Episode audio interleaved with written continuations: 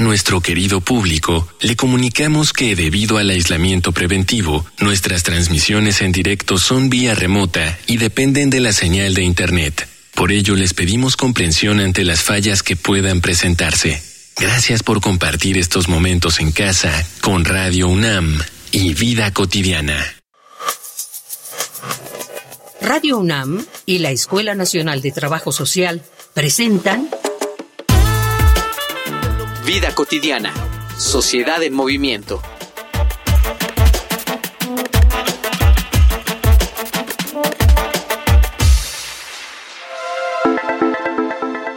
¿Qué es una familia?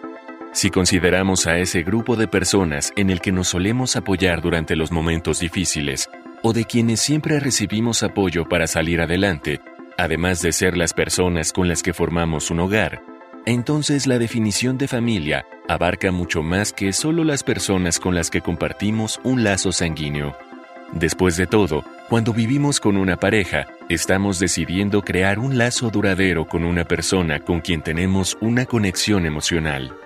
Desde ese punto de vista, el cariño mutuo sería el único requisito para formar una familia, sin importar si de por medio hay personas del mismo sexo, si somos hermanos de sangre, si se trata de una relación poliamorosa, si un niño se cría con sus tíos o abuelos, o si una pareja decide no tener hijos. Solo con esta definición podríamos justificar por qué tantas familias consideran a las mascotas como miembros de su familia. Si es que aún hace falta algún tipo de justificación. Esa diversidad y variedad es lo que hace a cada familia más valiosa, y ese es el motivo de celebrarlas. Por eso, hoy, en Vida Cotidiana, Sociedad en Movimiento, hablaremos sobre familias diversas en México con la maestra Gloria Tocunaga Castañeda, directora general de profesionalización de la asistencia social del Sistema Nacional para el Desarrollo Integral de la Familia.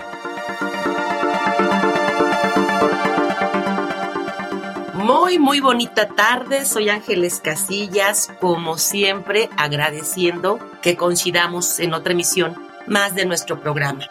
Comentarles que este 15 de mayo conmemoramos el Día Internacional de las Familias. Vamos a platicar de esto, cómo se han modificado, qué cambios, qué transformaciones ¿no? han hecho de, este sistema tan importante y cómo, cómo van afrontando estos cambios. De eso vamos a platicar el día de hoy, pero antes siempre les voy a recomendar que conozcan las redes oficiales de la Escuela Nacional de Trabajo Social. Anótenlas.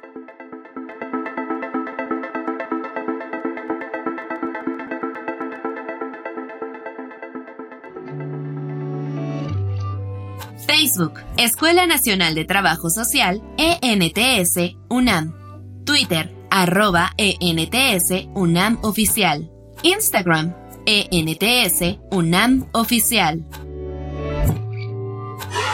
Quiero decirles que hoy estamos de manteles largos, de verdad, porque ni más ni menos nos acompaña quien fue la primera conductora de este programa, la conductora oficial, la maestra Gloria Tokunaga. Gloria, me da un enorme gusto poder saludarte y coincidir ahora en diferentes papeles, por así decirlo. Bienvenida. Hola Ángeles, a mí me da mucho más gusto escucharlas, estar en este programa y sobre todo porque la Escuela Nacional de Trabajo Social es un referente clarísimo de las estructuras sociales, de los estudios, de las reflexiones que tienen que ver ahora con nuestra sociedad, los fenómenos que nos aquejan y aquellos que nos permiten crecer como sociedad. Estamos en la escuela correcta y estamos en el programa correcto. ¿Cómo estás, Ángeles? Ay, muy bien. Pues sí, claro que sí. Estamos, estamos para eso y vamos a iniciar con la temática. Obligada, maestra, una pregunta, obviamente, querida Gloria, es desde tu punto de vista, cómo podemos concebir, cómo concibes tu Gloria a las familias y si podemos o no, si existe o no, hoy por hoy, una tipología para poder clasificarlas y si esto es importante o mejor no nos centramos en ello. Mira, yo creo que el tema de la familia es un tema muy importante y que pasa por dos tipos de reflexiones. Una, el cotidiano, es decir, el que el que cualquiera que salga a la calle, cualquier persona que nos esté escuchando, todos podemos salir a la calle y ver qué tipos de familias vemos y podemos decir qué es la familia a partir de nuestros referentes. Y entonces podemos pensar, bueno, mi familia pues es mi mamá, mi abuela y yo, mi, mi tía, mi primo y, yo eh, somos 20 familias y demás. Y existe la otra, la otra parte que tiene que ver con la reflexión académica y que va registrada también por instituciones públicas o instituciones internacionales. Desde la sociología se piensa primero que la, que, la, que la familia es un grupo de personas que están unidas por, por lazos sanguíneos o no. Ahorita explico por qué hago ese énfasis. También hay otra, hay otra forma de abordaje en donde habla de que la, la, la familia pues es una estructura social que sirve para perpetuar la cultura, la identidad, las costumbres, los idiomas, la educación. Y está la biologicista, que creo que esa es la que más causa eh, revuelo o que más causa en algún momento controversias, que es de que eh, la familia es cuando una pareja se reúne para poder tener hijos y perpetuar así la especie o los seres humanos. ¿Por qué causa, por qué causa más revuelo? Bueno, pues porque ahora nuestras sociedades tenemos otras, otros objetivos, otras necesidades, otros sueños, otros alcances que nos permite pensar en que las familias tienen otros para qué. Entonces me parece que hay que centrarse sí en cómo están conformadas las familias, pero también o sobre todo para qué sirven las familias. Esa sería la primera la primera reflexión. Yo siempre me centro en el para qué, porque cuando hablamos del, del cómo, pues creo que es, que es, muy claro, porque, porque muchos libros, eso sí, eh, hay más consenso en, en, el cómo están conformadas y entonces nos dicen la familia nuclear que es papá, mamá e hijos, la monoparental, solo un padre, la eh, extensa, que es varias, eh, ya que es con tíos, abuelos, primos, ya se vuelve, se vuelve más, más grande, y, así. Entonces creo que cuando, cuando estamos hablando ya en público, en público abierto, tendríamos que pensar ya en las nuevas necesidades de la, de la sociedad y pensar que una de las razones principales en que nos reunimos las familias, pues es la sobrevivencia en los contextos en donde estemos. Los contextos cambian, los contextos son diferentes y a partir de ello cada quien tiene una idea que le permite pensar qué es lo mejor. Ahora tenemos las sociedades de convivencia que si bien desde lo jurídico, de la, la, perspectiva jurídica, no se concibe como familia, pues hay quien en la vida, en la vida diaria lo concibe como, como su familia. Entonces las sociedades de convivencia se han convertido en un referente que, que, que hay quien lo, lo, lo mete dentro del concepto de la familia, aunque jurídicamente y sociológicamente no se haya abordado de esa manera.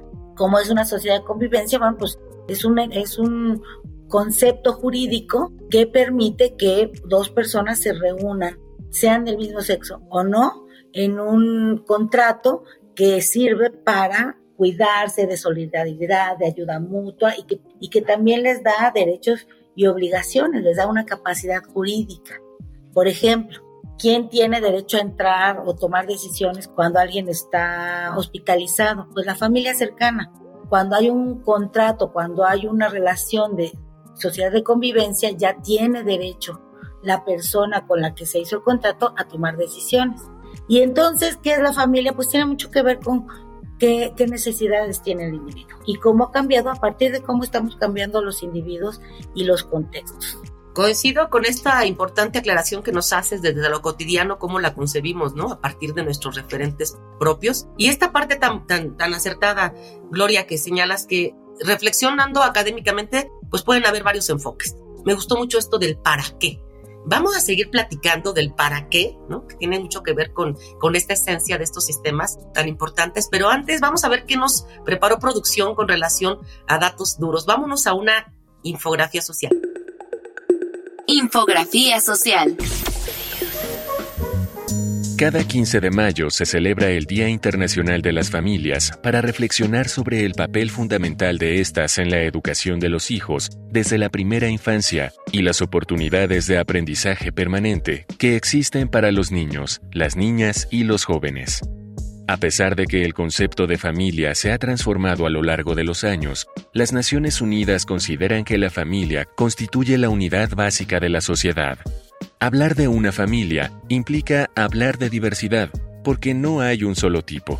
Actualmente hay 35 millones de hogares, de los cuales 10 millones son encabezados por mujeres, es decir, el 28.7%, y el 71.3% por hombres, donde el tamaño promedio del hogar es de 3.6 personas, y la edad promedio de la jefa o jefe de familia alcanza los 49.8 años. Algunos de los factores que han detonado el cambio en las familias y los hogares son el reconocimiento a la diversidad, la reducción de la fecundidad, el aumento de la esperanza de vida de la población, la modificación en el rol de la mujer al incorporarse a la vida laboral, adquiriendo independencia económica, procurando su desarrollo y ampliando sus oportunidades, así como el fenómeno migratorio que demanda nuevas formas de reorganización y de vínculo en las familias.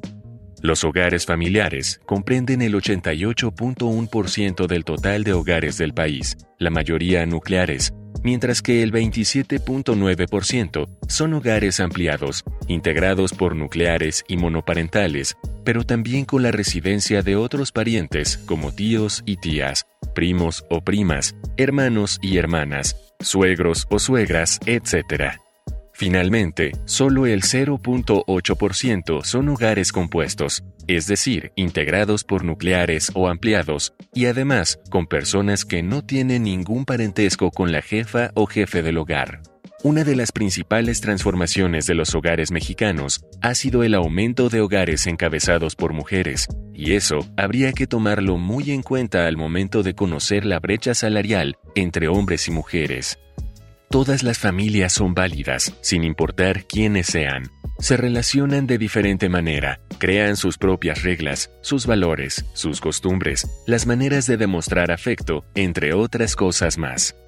Actualmente existe una amplia diversidad de familias. Sin embargo, los principios, las costumbres y los valores siguen vigentes, indiferentemente del tipo de familia que sea conformada.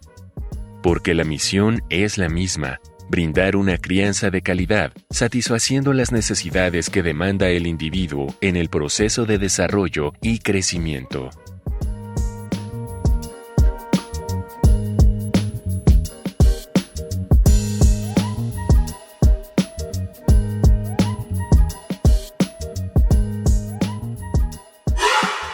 Regresamos ya de estos datos, estamos platicando con Gloria Tokunaga. Gloria, ¿Cuáles han sido, desde tu experiencia, los principales, digamos, factores sociales, cambios estructurales que se fueron dando, gestando, que han hecho que se estén transformando estos sistemas, las familias? Pues mira, yo considero que los mismos que la, la hicieron nacer. Se, se cree, se piensa, los estudios, que la familia nace a partir de, de, las necesidades de la sobrevivencia en algún momento de la historia. Es decir, necesitaba por ejemplo, voy a decir un, ejemplo quizá muy, muy burdo, pero eh, un cazador y quién, o sea, quién, quién salir a cazar y quién se quedara al cuidado de, de, de, los, de las crías, de los hijos, quién pudiera transformar lo que se traía desde, desde fuera dentro de la casa, transformarlo en algo útil curtir las pieles, cortar. Hay un libro que me gusta mucho que se llama El país de las sombras largas que explica muy bien cómo en una sociedad del Polo Norte, pues se requieren estas figuras para poder sobrevivir y se conforman en familias. Entonces, esto hace que se conciban las familias y que se construyan de una manera. ¿Qué las hay, está transformando? Pues que las, las relaciones sociales están cambiando, las de los individuos estamos cambiando. De entrada, quizá lo que más nos impacta a muchos y que es más evidente es esta libertad de, de construirse en una sexualidad y en una, en una sociedad donde puedes tú elegir si quieres estar con varones, con mujeres en un ejercicio de tus derechos sexuales. Eso ya de entrada cambia, cambia cómo se va a construir o cómo se va a constituir una familia. El que yo tenga la libertad porque esto no es nuevo, evidentemente, esto es una cosa que individualmente existía, pero socialmente no era, no era aceptado, de tal manera que ahora que se, se, está, se está abriendo más el espacio en donde existen otras aperturas jurídicas que permiten eh, cambios de nombre, transformaciones, va a empezar a cambiar la forma de relacionarnos desde la célula, que es la familia, hasta otras estructuras más grandes como pueden ser espacios de empleo y demás. La economía. Ahora la economía en las grandes ciudades al menos es necesario que varios, varias personas o varios integrantes de las familias cooperen para que la economía familiar en este grupo, en, estas, en esta necesidad primaria que tienen las familias de, tener una economía sana para cubrir eh, alimentación, para cubrir eh, salud, para cubrir estas primeras necesidades, pues requiere de más individuos que participen, no uno solo. Eso también hace una transformación en la, en la concepción y en la, cómo se forman las familias. El movimiento eh, feminista, el cómo las mujeres están, estamos solicitando, están solicitando mayor participación, derechos que ya se han ganado, bueno, pues que ahora se conviertan en una realidad y que se vivan en el hogar, la igualdad, eh, todo esto está transformando, que las relaciones sean más justas, que no exista violencia, que tengamos una economía más sana, eh, es decir, desde la incorporación de la mujer a la industria y a la, y a la vida económica y que se está, eh, no en todos los espacios se ha consolidado y que se está consolidando poco a poco y en otros espacios se sigue luchando. Todo esto ha cambiado la forma de la constitución, las constituciones de la familia, de las familias, por eso hablamos de las familias. Hoy hay quien dice eh, todavía existe en algunos eh, espacios eh, la discusión, hay quien dice que hablamos de la familia porque la familia es única independientemente cómo se constituye, pero hay otras tendencias que dicen que hay que hablar de las familias porque si no se menciona no se entiende que hay diferentes formas de poder constituir. Lo que es un hecho es de que a partir de las diferentes relaciones que tenemos ahora con las grandes estructuras este, sociales, con la economía, con la salud, cómo se vive ahora tan rápido todas las, formas de empleos, de, desecho. También tenemos ahora una cultura de, muy desechable. Las familias también han cambiado porque hay, eh, hay más eh, separaciones y se construyen familias a partir de esas separaciones, haciendo mucho más amplio la forma de eh, estructuración de las familias.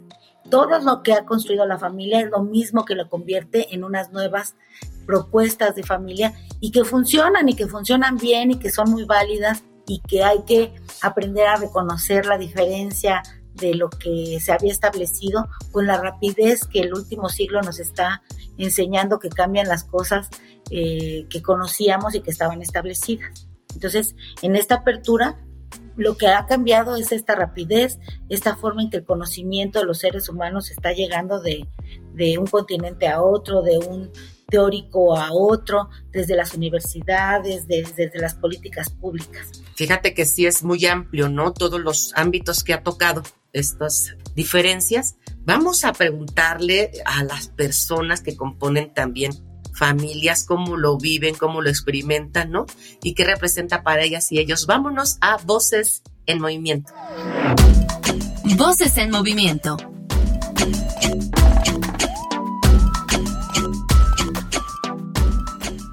Hola, yo soy Luis Hurtado, tengo 27 años.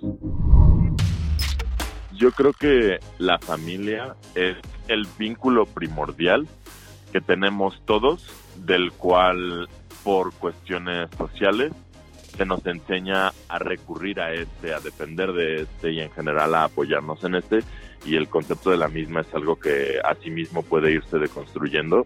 Antes que tenía, por ejemplo, por concepto que una familia solo podía ser constatada por integrantes de X géneros y con hijos y con descripciones de tal y tal forma y yo creo que pues eso ya en nuestra época afortunadamente ha cambiado y tiene que seguir cambiando porque pues una familia puede constituirse de cualquier grupo de personas que se amen, se respeten y que por eh, extensión de este amor y este respeto se ayuden.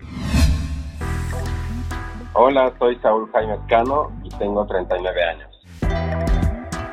Sí, mi familia y la, forma en la que está conformada se ha visto modificada con el tiempo porque uno va adquiriendo amistades a lo largo de la vida. Hay personas que se quedan contigo durante mucho tiempo. Hay quienes llegan y se van en pocos meses. Hay quienes tardan años. Yo tuve una relación de casi 12 años y él fue mi familia durante todo ese tiempo, ese fue parte de mi familia. Cuando venimos a vivir aquí solos, creo que creo que fue más él mi familia que otros, ¿no? y sí se ve modificada con el tiempo porque uno va cambiando de lugares, intereses, de profesiones tal vez, uno va creciendo, evolucionando. Bueno, esa es el, sería la esperanza, ¿no? Que evolucionemos todos.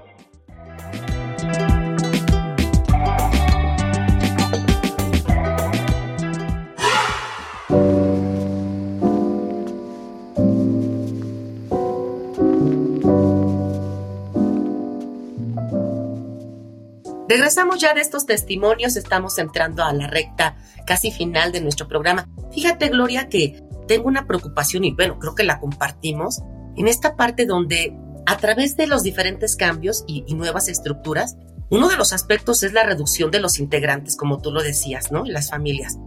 Híjole, a mí, me preocupa que de repente ah, aumentan las cifras de hogares uniparentales o monoparentales como los conocemos, ¿no? Donde la mujer casi siempre es la jefa de familia, tiene que ser también la proveedora económica y cuando llega un evento crítico, entendámonos, ¿no? Este, esta parte de enfermedad y todo, híjole, ¿cómo siento como que está muy desgastado el, sistema, lo estamos desgastando porque tiene que cubrir al mismo tiempo muchas necesidades. Este es mi punto de vista, pero quiero, quiero que nos compartas el tuyo, Gloria. Es que aquí se atraviesa, creo que con el sistema de cuidados, Ángel. Tenemos un sistema de cuidados que está muy, muy cargado a la mujer.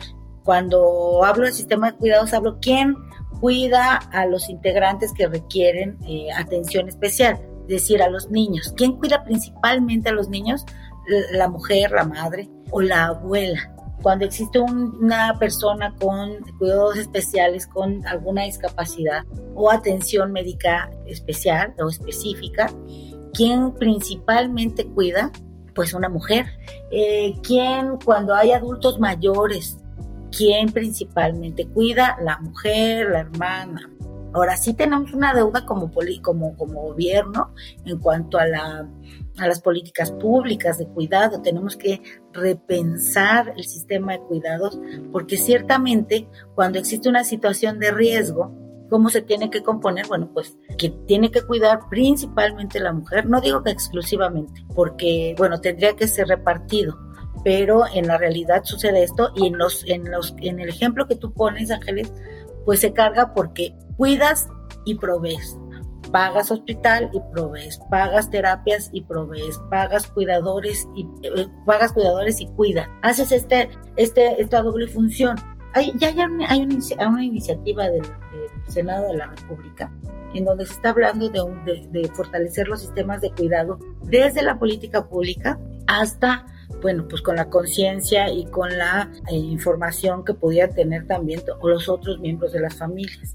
En la medida que como sociedad nos demos cuenta que tenemos la obligación, la oportunidad, el derecho al cuidado, tendría que ser mucho más repartido, eh, ligero, los cuidados en temas de, de, en temas de riesgo, en temas que son de todos. Eh, me llama mucho la atención cuando hablas de esto, por ejemplo, ¿quién cuida a, un adulto mayor cuando hay varios hijos? Pues principalmente las mujeres. Y no importa que tengas hijos o no, ¿eh? Tú eres mamá, trabajes o no, tú eres la que tienes que cuidar, que, que, que cuidar a los papás. ¿Y por qué sucede esto? Porque no tenemos un sistema de cuidado de adultos mayores fortalecido. Hay quien tiene suerte, y, es casi por suerte, y tiene una casa de día cerca y entonces, bueno, pues qué maravilloso, puedes llevar al adulto mayor a la casa de día, pasa un día excelente con personas especialistas que pueden darle eh, actividades eh, motrices, eh, de, esparcimiento, de, educación y puede pasar un día cuidado y puede pasar un día además digno para, para, para su edad y digno para, para un individuo. Si no tienes suerte, no tienes este tipo de servicios. Entonces creo que atraviesa por trascender la familia y empezar también a pensar un poco en la comunidad. Porque ciertamente las familias, la familia está, está teniendo cambios que no les permiten tener aquellos eh, sistemas de cuidado que, que se tenían antes. En las, en las comunidades donde cada quien tenía un papel muy específico porque la comunidad lo permitía. Y dentro de la comunidad, aunque faltara una persona en la comunidad, sea hombre, mujer, cuidador, hija, eh, cualquier papel, aunque faltara una persona en la comunidad, había todo un sustento comunitario que permitía el cuidado de estas personas. Si alguien se iba a trabajar, pues había vecinos, vecinas que estaban al cuidado, o esas familias extensas que cada vez hay menos, al menos en las grandes ciudades, porque eh, entiendo que a veces somos, solo miramos cierto tipo de sociedades, hay, sociedades también que están en el campo y que están en otros contextos que continúan con, con las formas muy tradicionales y muy fortalecidas. Sin embargo, estas que vemos en las grandes concentraciones humanas, que, que son las ciudades, sí existen eh, estas problemáticas. Y esta forma que en donde nos convertimos en no conocer ni al vecino, bueno, pues con más dificultad podemos pensar en que en una emergencia podemos tener apoyo de otras personas. No estamos aislados. Las familias tienen la función y el para qué tiene mucho que ver con el cuidado. Cuando existe un debilitamiento o una, o una figura muy, pequeña de la familia, eh, eh, en, miembros hablo, no en importancia, eh, se requiere de externos, ya sea políticas, ya sea gobierno o ya sea una red social que te sostenga. Y entre más miembros, pues tienes una red social más grande, entre menos miembros, más pequeña. Y entonces tenemos que repensar que eh, al ser una realidad el tener este, familias monoparentales o más pequeñas, pues tiene que ser una realidad que tenemos que empezar a voltear a ver a la comunidad de nuevo. Y tenemos que empezar a pensar en políticas públicas que fortalezcan estas, estas relaciones y también pues espacios en donde se, se cubran estas necesidades. Pues mira, excelente cierre, Gloria. Si hablamos de cómo conmemorar, ¿qué hacemos para conmemorar un día de estos? Bueno, además de, de salir con la familia y disfrutarla, también pensar en, estas, en estos retos que, que, nos implica también asumir estos cambios y ojalá que algún día tengamos, como tú lo decías, un panorama desde las responsabilidades pues del Estado, ¿no? De, también de la iniciativa privada, del, mercado, también de nosotros, para que sea más equitativo esta, estos cuidados, pero además que sea más equitativo estas funciones que desempeñan las familias y el para qué. De verdad, fue un enorme gusto volverte a escuchar, Gloria, como siempre. Agradecerte a nombre de la escuela al que hayas estado con nosotros. Acompáñame a agradecer en producción a quienes hacen posible nuestro programa, nuestra productora Ivonne Gallardo, la información de Caro Cortés, Carla Angélica Tobar, en esta ocasión la coordinación de la maestra Roxana Denis. Gracias Gloria por acompañarnos. Yo soy Ángeles Casillas y confío en que podamos coincidir en nuestra siguiente emisión. Hagan un excelente fin de semana.